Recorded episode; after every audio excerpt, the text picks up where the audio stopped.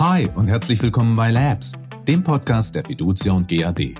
Wir richten den Blick nach vorne und sprechen über die Themen Leben, Arbeit, Banken und Sicherheit der Zukunft. Wie sieht eigentlich moderne Führung aus? Inken Häfele, Ex-Bankerin und seit einiger Zeit Trainerin, Coach und Moderatorin, durfte bereits mit 24 Jahren eine Führungsrolle in der Bank übernehmen.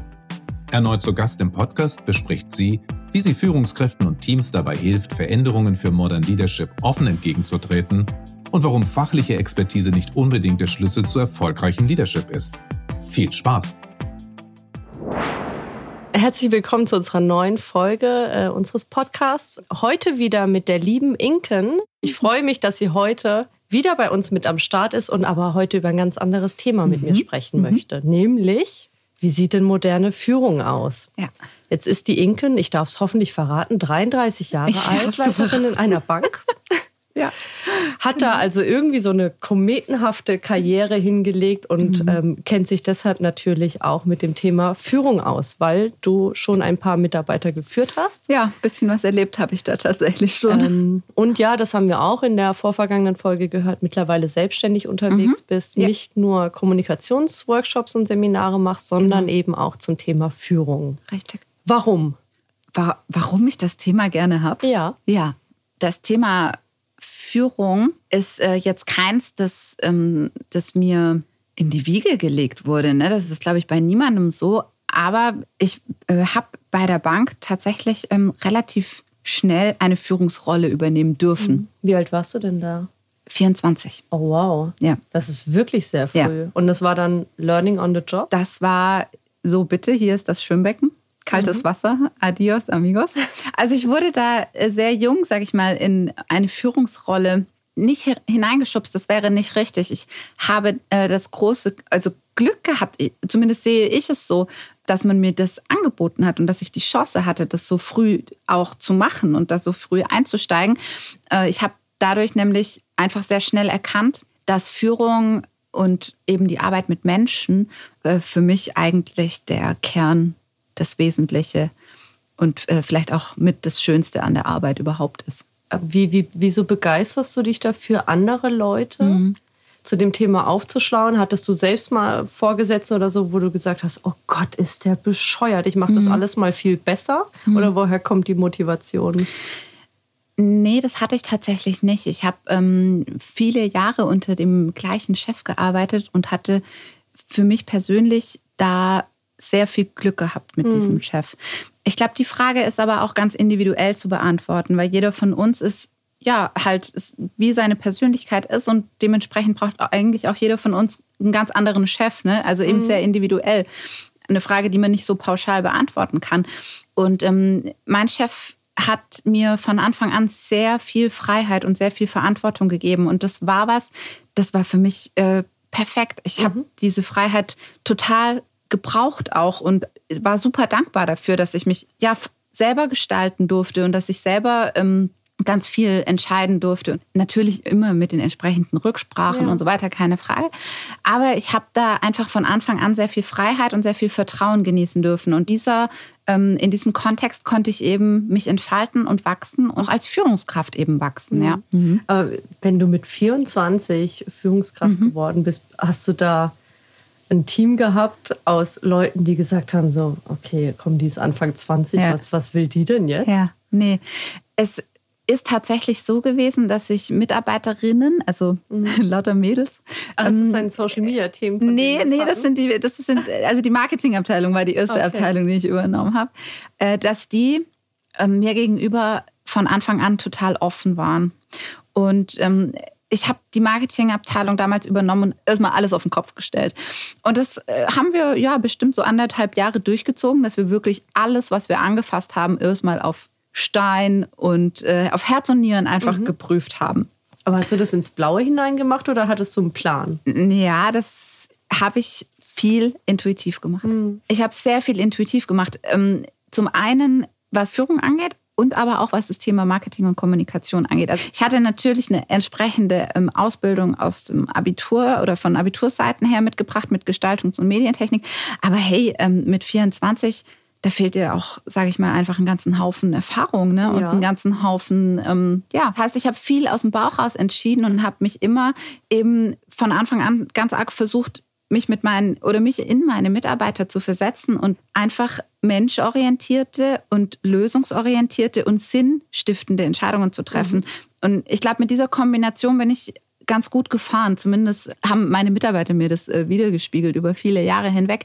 Und ja, eben genau diese äh, genannte ähm, Mitarbeiterinnen eben aus der Marketingabteilung, die haben es die mir sehr leicht gemacht, ne? Mhm. weil die einfach sehr freundlich zu mir waren und sehr offen zu mir waren und auch jeder Veränderung gegenüber ähm, ja offen waren. Das ist auch keine Selbstverständlichkeit, dass man an solche Mitarbeiter gerät. Ne? Ja. ja.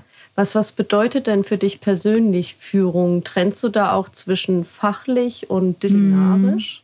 Mm. Machst du am liebsten alles selbst? Bleibt überhaupt Zeit, alles unter einen Hut zu kriegen, mhm. wenn du mhm. sowohl Mitarbeiter entwickeln musst, als auch vielleicht irgendwie fachlich mitdenken musst?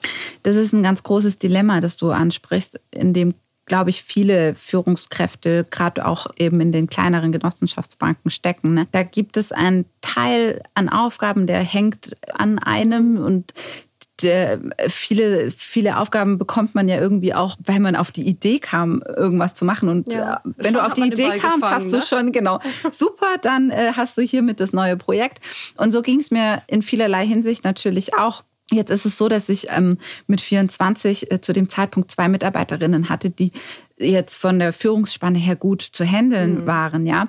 Und trotzdem bin ich der Meinung, dass man da ganz arg ja ein Auge drauf haben muss, denn Führung selber ist eben nicht Beiwerk, sondern Führung und Führungskraft zu sein ist aus meiner Sicht eine, Haupt, eine Hauptaufgabe. Mhm. Das ist ein Job, ne? Das die Aufgabenbeschreibung, die Stellenbeschreibung heißt Führungskraft.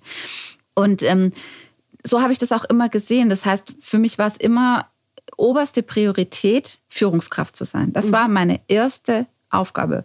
Und alles andere kam danach. Wenn danach Zeit war, um noch im Webcenter die Homepage zu pflegen und so weiter und so fort, dann habe ich das total gerne getan.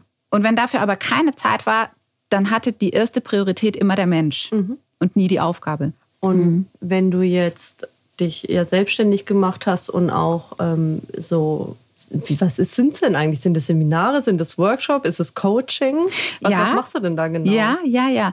Das ist tatsächlich irgendwo alles damit dabei, was du mhm. gerade nennst. Ich ähm, begleite Führungskräfte eben in also im Einzelgespräch, face-to-face. -face. Ähm, das ist dann das klassische Coaching. Und äh, auch da gibt es, sage ich mal, eine ganz große Bandbreite. Der Überbegriff Coaching ist jetzt eben nicht dieser rein systemische Coaching-Ansatz, den viele kennen, sondern in der Einzelbegleitung brauchst du auch oft einfach jemanden, der Austauschpartner ist, der mhm. Sparingspartner ist. Manchmal brauchst du auch sowas wie einen Mentor, der dir sagt, hey, ähm, vielleicht kannst du es doch auf den Weg oder auf den Weg äh, versuchen. Ne? Also das sind dann eben Einzelbegleitungen und äh, entsprechend auch dann für Teams. Mhm. Ähm, da können das dann Seminare bzw. Trainings eben sein, ja. Und sind Führungskräfte, die da zu dir kommen, so der Typ Führungskraft, die vielleicht merken, sie führen nach alten Modellen und müssen jetzt mal umdenken, weil mhm. irgendwie merken wir alle, Führung erfindet sich gerade irgendwie auch mhm. neu? Mhm. Oder sind es schon wenn wir jetzt mal in den Begrifflichkeiten denken, früher hatten wir Manager, heute haben wir mhm. Leader, welche, die dann zu dir kommen und eigentlich auf so einem Level schon unterwegs sind und dann halt vielleicht irgendwie einen Austausch suchen? Mhm. Oder sind es wirklich welche, die sich weiterentwickeln wollen? Das ist ganz unterschiedlich. Ähm, als Führungskraft merkt man nie so wirklich direkt, dass vielleicht gerade was nicht so gut läuft, sondern man spürt es oft so indirekt. Ne? Mhm. Ähm, vielleicht dadurch, dass ja, die, die Schwingungen im Team gerade nicht so gut sind oder dass man vermehrt Konflikte einfach auftreten sieht und so weiter und so fort. Also das heißt, der, der Ursprung oder der Anlass, aus dem jemand kommt, um ein Coaching oder Trainings in Anspruch zu nehmen, die können ganz unterschiedlich mhm. sein. Und das ist auch das, was mir persönlich ganz wichtig ist, dann erstmal hinzugucken und zu sagen, okay, wo steht denn der oder diejenige jetzt eigentlich gerade und was ist auch schon passiert in der Vergangenheit? Also wo ging die Entwicklung inzwischen schon hin? Und äh, was du jetzt eben angesprochen hast, dieses, ähm, dieser Klassiker, ne, diese beiden, ja, ich weiß gar nicht, wie man es so richtig nennen soll, weil Management und Leadership man versucht da manchmal so eine ganz klare Kante oder so einen ganz klaren mhm. Schnitt dazwischen zu machen. Das ist aus meiner Sicht nicht möglich. Ich glaube, es ist beides nötig und notwendig. Was ist denn der Unterschied? Vielleicht fangen wir damit ja, mal, mal eher an. Genau, lass uns gerne mal von vorne anfangen. Genau. Also ähm, wer das ja ganz stark geprägt hat, diesen Unterschied zwischen Management und Leadership, ist, ähm, ist ja der Harvard-Professor Kotter. Mhm. Der ist ja so der Godfather of Leadership, könnte man sagen. Und ähm, er hat das sehr knapp zusammengefasst, indem er einfach gesagt hat, Manager seien eben Verwalter eher. Mhm. Ne?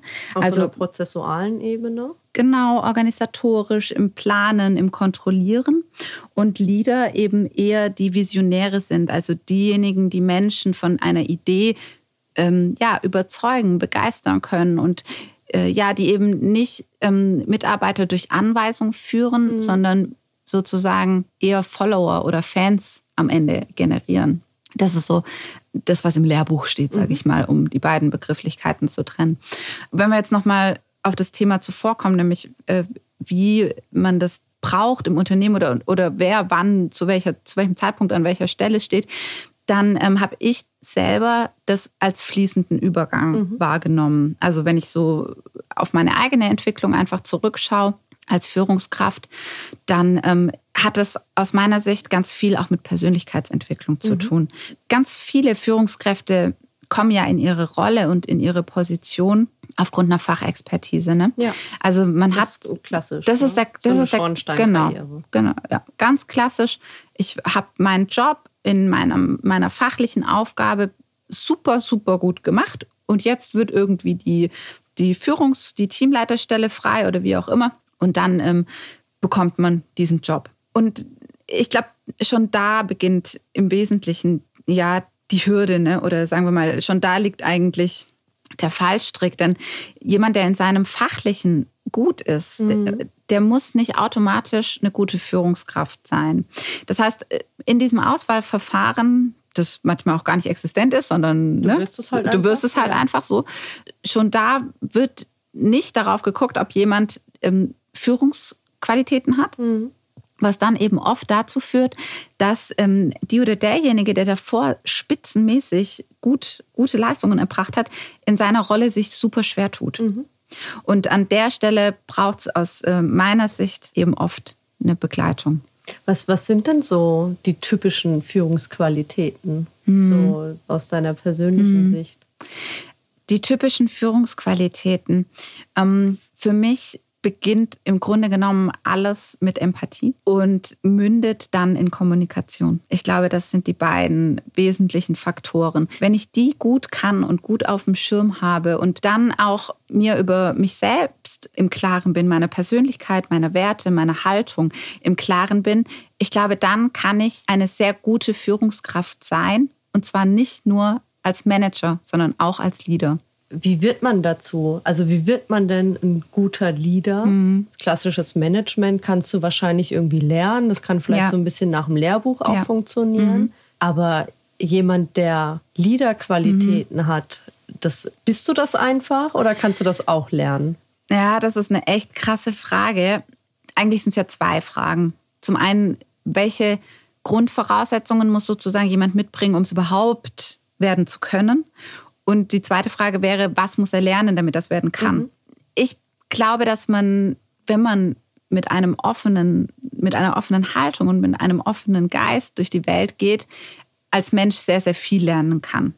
Ich glaube aber auch, dass es gewisse charakterliche Eigenschaften gibt und gewisse ja, Stärken, die man als Individuum einfach mitbringt, die einen ja in eine bessere Position, sag ich mal, versetzen oder besser mhm. in die Lage versetzen, dann auch Führungskraft sein zu können oder eben Leader zu werden. Wenn man da eine gute Mischung von beidem einfach hat, sprich so ein paar Grundveranlagungen, ein paar Grundvoraussetzungen mitbringt, beispielsweise muss man einfach Menschen mögen, ja. Das ist nun mal so. Also wenn ja. ich Menschen nicht mag, dann brauche ich kein Chef werden, dann brauche ich keine Führungskraft werden. Leader kann ich werden, muss ich nicht unbedingt Menschen dazu mögen, ist aber von Vorteil. Ähm, ich hätte es jetzt eigentlich genau andersrum gedacht. Ja, äh, nenn dir mal ein Beispiel, von dem ich glaube, dass er nicht der größte Freund von Menschen war, aber ein absoluter Visionär und Leader. Vielleicht kommst du selber ähm, drauf. Äh, guck mal so zu den Smartphones rüber. Ach, du meinst Steve Jobs? Ja, oder? beispielsweise. Ja. Aber ist es dann, hat das nicht schon wieder vielleicht was mit Anonymität auch zu tun? Also ich, worauf ich hinaus will, wenn du jetzt sagst, du bist Chefin von ganz kleinem Team, mhm. ist sowas nicht viel wichtiger, als dass du dann auf dieser Empathieebene und so mega gut Voll. drauf bist, als wenn du Jetzt guck dir mal eine Organisation wie die unsere an, mhm. wo du, wenn du Bereichsleiter bist, auf einmal 500, 600 Leute unter mhm. dir hast und die ja teilweise gar nicht mal namentlich kennst. Mhm. Ja. Wird es damit irrelevant? Weil Steve Jobs ist ja auch jemand, als der als Visionär an der ja. Spitze steht. Ja. Ähm, aber vielleicht ja. mit dem Mitarbeiter dann gar nicht mehr so viel zu tun hat. Da bin ich total bei dir. Ich glaube, dass es genau stand, auch. Stand an der Spitze stand. Stand, stand. Es ist tatsächlich so, dass je mehr ich in kleinen Teams arbeite und sage ich mal, je näher ich auch noch an meinen eigenen Mitarbeitern dran bin, desto eher habe ich auch irgendwo eine Managementfunktion. Ne? Mhm. Ich habe ähm, Aufgaben zu erfüllen, ich habe Jahresziele zu erfüllen. Es gibt, es gibt einfach Dinge, die müssen gemacht werden und dafür habe ich ein Team zur Verfügung und jetzt muss ich gucken, mhm. wer kann was am besten und so weiter und so. Und ähm, je, je höher jemand in, in der Hierarchie aufsteigt, ähm, desto höher wird seine Flugebene und desto mhm. höher sollte auch seine gedankliche Ebene gehen, also seine Strategi sein strategisches Denken. Und so wie du sagst, ähm, je höher man kommt, hat man in der Regel zwar ähm, viele Menschen dann ähm, zwar unter sich, aber eben nicht mehr in der direkten mhm. Führung. Mhm. Da habe ich dann oft irgendwie nur noch zwei, drei Abteilungsleiter ja, genau. oder ja. so. Ja. Und ähm, da ist es aus meiner Sicht, wie soll ich sagen, ich bin der festen Überzeugung, dass Menschen die empathisch sind und die Menschen mögen, auch die besseren Lieder sind. Mhm. Aber es, es geht auch ohne. Ja. genau. Nicht mehr so ganz zwingend nötig. Aber andersrum gedacht, ja. die Menschen müssen ihren Lieder mögen, ja. oder? Also Definitiv. die müssen sagen, geile Vision, ja. hinter Steve Jobs stehen wir total, auch wenn er vielleicht gar nicht meinen Namen kennt. Ja. Ist ähm. richtig. Und ähm, ich glaube, Steve Jobs ist wirklich auch so ein Extrembeispiel, das wir hier jetzt gerade in die Runde geworfen haben. Aber letztendlich hat er es eben geschafft, für seine Vision Menschen zu begeistern. Mhm. Und wer es schafft, äh, dass Menschen so intrinsisch motiviert sind, dass sie ja also eigentlich Berge versetzen, ne? Der, der hat es wirklich äh, geschafft, seine Vision so zu kommunizieren. Und da sind wir wieder beim Thema mhm. ähm, Kommunikation und Sprache und all dem. Ähm, ja, dass Menschen zu Anhängern werden, zu ja. Fans werden, ja. ja. Nochmal zurückgesprungen auf, du warst 24, mhm. als du in deine erste Führungsverantwortung. Mhm. War das dein erklärtes Ziel? Oder hat jemand gedacht, oh wow, die Inken hat richtig was auf dem Kasten, äh, wir gucken mal, ob wir die dahin entwickeln können? Wie, wie, wie passiert das? Ja. Ne? Weißt du von Anfang an, ich möchte mal Führungskraft werden, egal ob ich dafür geeignet bin oder nicht? Hm. Tatsächlich wusste ich das sehr früh schon, hm. ja.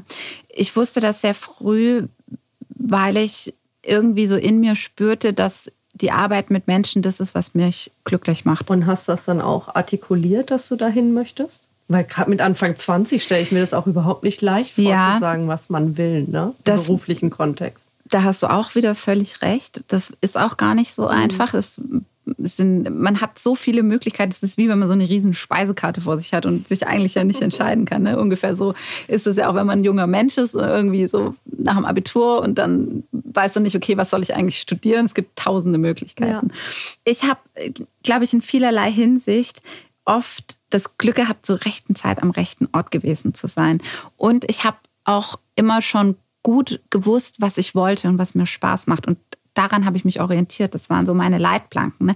Ich habe es im letzten Podcast auch schon mal so angerissen. Ich habe so zwei Stärken oder zwei Pole so in mir. Das mhm. ist einmal dieser strukturierte und analytische Teil und eben einmal dieser total kreativ kommunikative, outgoing mhm. äh, Partner. Und ich wusste, das sind meine Stärken. Und ich, für mich war klar, ich will die einsetzen können und ich will die einbringen können. Und äh, so kam es eben, dass ich einerseits bei der Bank gelandet bin, andererseits eben für diese ganzen kreativ- und menschenorientierten Themen ja. dann unterwegs war. Und letztendlich man, zumindest äh, glaube ich, das, äh, beziehungsweise das äh, ist auch eben mein Chef gewesen, mein ehemaliger Chef, der das in mir gesehen hat und in mir erkannt hat und mhm. mir dann die Chance gegeben hat, das äh, zu werden, ja. Hast du dich denn dann auf den waren jetzt ungefähr zehn Jahre, die du ja. jetzt schon in Führungsverantwortung ähm, verbracht hast mit mehr Verantwortung dann ähm, nach wahrscheinlich ein paar Jahren, ne? nachdem Ja, du genau. Marketing Es ging so übernommen stufenweise. ging es dann immer ein bisschen mehr. Mhm. Wie hast du dich denn da selbst auch weiterentwickelt und wie hast du das gemacht? Ja, das ist eine ganz, ähm, das ist eine ganz spannende Frage.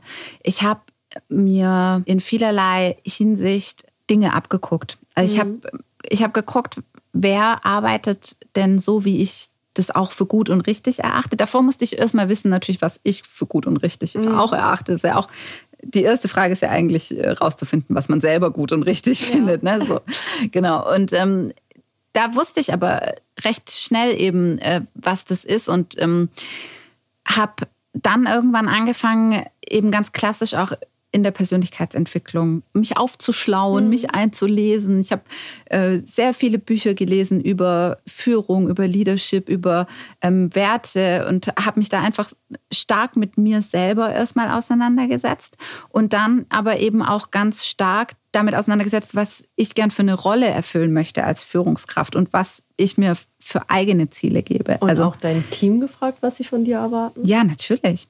Ähm, ich glaube, dass Feedback geben und, und auch das Thema Erwartungshaltungen klären ein ganz entscheidender Punkt ist. Und ja, ich glaube, auch mein Team hat mit mir ganz schön viel mitmachen müssen. Ne? Also die haben auch äh, einiges mit mir erlebt, so im, im Großen und Ganzen. Aber es waren immer Dinge, die wir irgendwie gemeinsam zum Wachsen gebracht haben.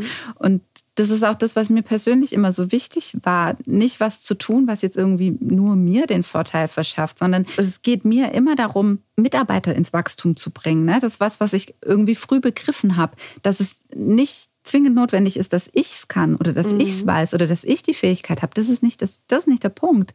Es geht darum, dass meine Mitarbeiter es können und die Aber- viel mehr können, als ich je können werde. Ne? Ich, ich stimme dir da voll zu. Ja. Aber kriegst du dann nicht als Führungskraft auch gleichzeitig Angst, überholt zu werden? komplexe. äh, bestimmt kann man die kriegen, ja. Das ist auch so eine Sache, die mir manchmal begegnet, auch hier mit meinen Studenten, mit denen, also ich unterrichte noch eben Unternehmensführung und Motivation. Und wir diskutieren das auch regelmäßig, ob es jetzt die Aufgabe einer Führungskraft ist, sich eigentlich selbst abzuschaffen. Ne? Also sozusagen das Team, die Abteilung, was auch immer, so gut aufzubauen und so fit zu machen, dass die sich selber führen, selber Entscheidungen treffen und so weiter und so fort. Und dem stimme ich eben nicht ganz zu. Das mag so funktionieren und richtig sein, wenn man sich jetzt in agilen Umfeldern ähm, rumtreibt, sage ich mal, ne? wenn man agile Projekte hat und so weiter.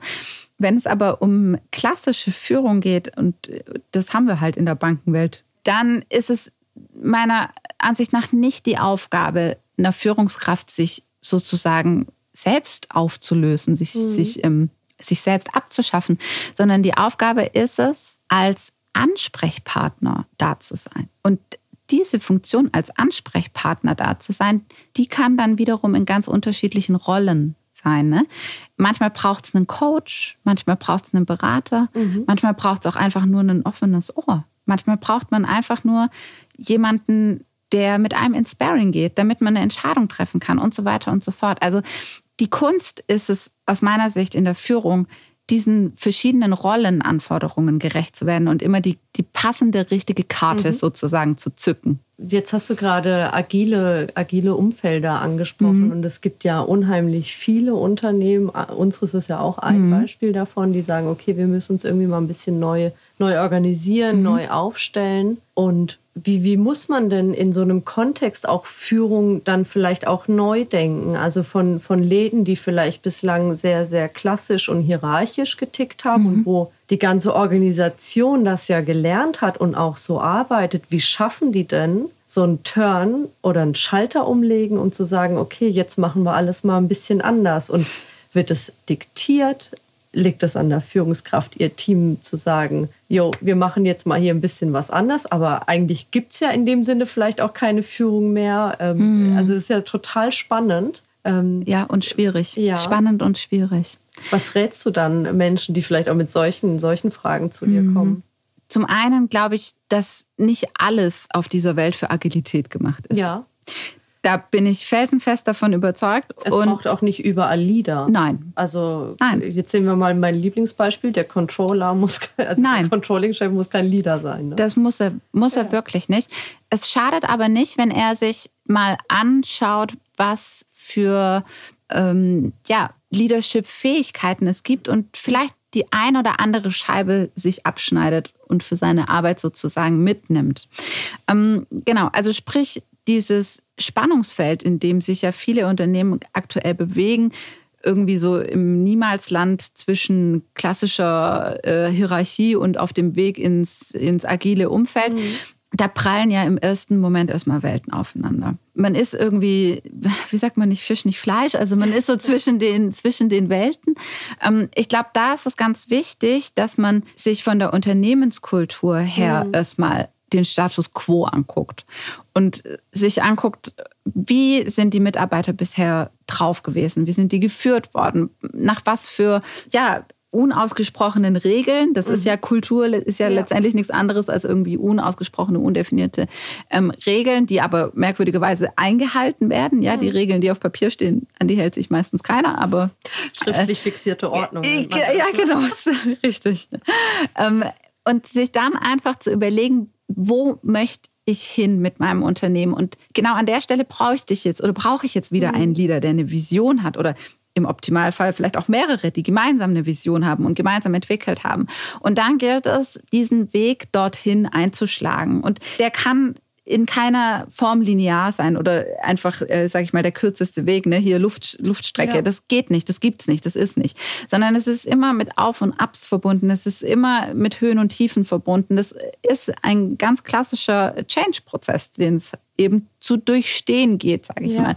Und jetzt kommt der Punkt, der, der eigentlich wichtig ist, nämlich äh, die Führungskräfte, die mit dieser, mit dieser Transformation beauftragt sind oder die da vielleicht auch nicht beauftragt sind, aber einfach drin stecken mhm. und äh, das vielleicht auch gar nicht wollten, die richtig zu begleiten und ihnen vor allem zu erklären, warum man das tut und welchen Nutzen es hat. Ich glaube, damit kann ganz viel ähm, geheilt werden. Mhm. So zum Abschluss vielleicht ja. nochmal die Frage, weil du es gerade gesagt hast, es ist ein Auf und Ab und ja. es gibt auch immer wieder Rückschläge. Hast du denn in deiner eigenen Karriere bisher auch so Situationen gehabt, wo du gedacht hast, okay, krass, das ist jetzt eine Grenze, ich weiß nicht weiter mhm. oder du bist irgendwie von irgendeinem Ereignis, was vielleicht nicht planmäßig gelaufen ist, irgendwie so ein bisschen aus der Bahn geworfen mhm. worden? Ähm, kann ja ganz unterschiedlicher Natur sein. Und wie, wie geht man denn dann auch mit so einem Rückschlag vielleicht um mhm. und wie rappelt man sich dann auf und macht weiter? Was du jetzt ansprichst, ist, wenn man es wieder im Unternehmenskontext mhm. ja sieht, das Thema Fehlerkultur. Wie gehe ich also mit Fehlern um? Und äh, was du ansonsten ähm, meinst, ist vermutlich das Thema Resilienz, also was ja, einen persönlich so, so genau. angeht. Ne? Ich meine, auch gerade wenn du im, im Unternehmenskontext in so einem Transformationsprozess ja. steckst, der einfach ja auch, weil er so allumgreifend ist, umwälzend ist, ja. komplex ist, dich doch einfach auch mal überfordern kann. Also das, Definitiv. ist ja keiner vorgefallen. Nein, ne? nein. Ich glaube auch, das passiert jedem irgendwie im Laufe seines Lebens, dass er an einen Punkt kommt, an dem er überfordert ist, gar keine Frage.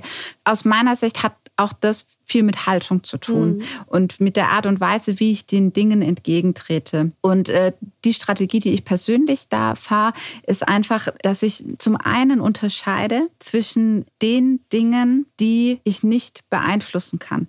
Also das sind die Dinge, die gehören dem Universum oder dem lieben Gott oder wem auch immer. Ja, also es sind Dinge, die kann ich nicht beeinflussen ja. und an denen halte ich mich nicht auf. Das ist so ein, mein erster großer Grundsatz. Und dann trenne ich noch nach dem, was mich selbst betrifft und dem, was andere, was ja die Angelegenheit anderer ist. Mhm. Also meine Angelegenheiten und die Angelegenheit der anderen. Und, und Schnittmengen? Schnittmengen gibt es, klar. Ja. Aber äh, was ich eben immer versuche, ist, mich dann auf das zu konzentrieren, was in meinem beeinflussbaren Bereich liegt. Und was ich beeinflussen kann, ist meine Sicht auf die Dinge. Mhm. Und dann, glaube ich, ist es einfach wichtig, sich auch von, von Niederschlägen oder vermeintlichen Niederschlägen ähm, nicht aufhalten zu lassen, sondern sich zu, zu fragen, was ist passiert. Du meinst Rückschläge, ne? Niederschlag ist Regen. Oh, äh, ja. Also ich meine ich äh, Rückschläge, natürlich, genau. Ähm, genau, also die Frage ist, was nehme ich daraus mit? Was habe ich daraus gelernt? Und ich glaube, das ist das Entscheidende. Sich nicht zu fragen, warum ist es schiefgelaufen, mhm. sondern sich zu fragen, was habe ich mitgenommen, was habe ich daraus gelernt und vielleicht auch, welche neue Möglichkeit ging dadurch jetzt für mich auf. Und weil du das mit dem Transformationsprozess ähm, auch vorhin nochmal angesprochen hattest, ich denke, da ist genau das, was wir vorher besprochen haben, nämlich diese Vision, dieses, dieses zu wissen, was ist mein Warum, wohin will ich mit dem Großen und Ganzen. Wenn ich das sehe, dann kann ich auch die Auf- und Abs ganz, ganz gut wegstecken, weil ich eigentlich weiß, okay, ähm, die Welle geht zwar hoch und runter, aber so das Gesamte bewegt sich nach oben. Ja? Mhm. Also das Leben ist ein Auf und Ab, aber die, die Gesamtschwingung geht nach oben. So. Ich glaube, das ist die geheime Formel. Ich finde, das ist auch ein ganz schönes Bild so zum Abschluss. Ja. Und ich bedanke mich ganz herzlich bei dir für das Gespräch und Sehr hoffe, gerne. dass ja. wir uns vielleicht zu dem einen oder anderen Thema, weil du hast so viel interessante oh. Sachen zu erzählen, hier nochmal wieder hören. Es wäre mir eine große Freude. Ich komme sehr, sehr gerne wieder. Das ist schön. Ja. Ich hoffe, ihr schaltet auch beim nächsten Mal wieder ein. Ähm, und wir sagen jetzt erstmal Tschüss und gehen genau. noch mal eine Runde in die Sonne. In die Sonne, ich, solange das sie noch scheint. Bis bald. Bis dann. Ciao.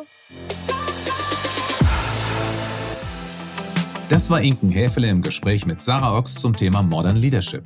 Vielen Dank fürs Zuhören und bis zum nächsten Mal bei Labs, dem Podcast der Fiducia und GAD.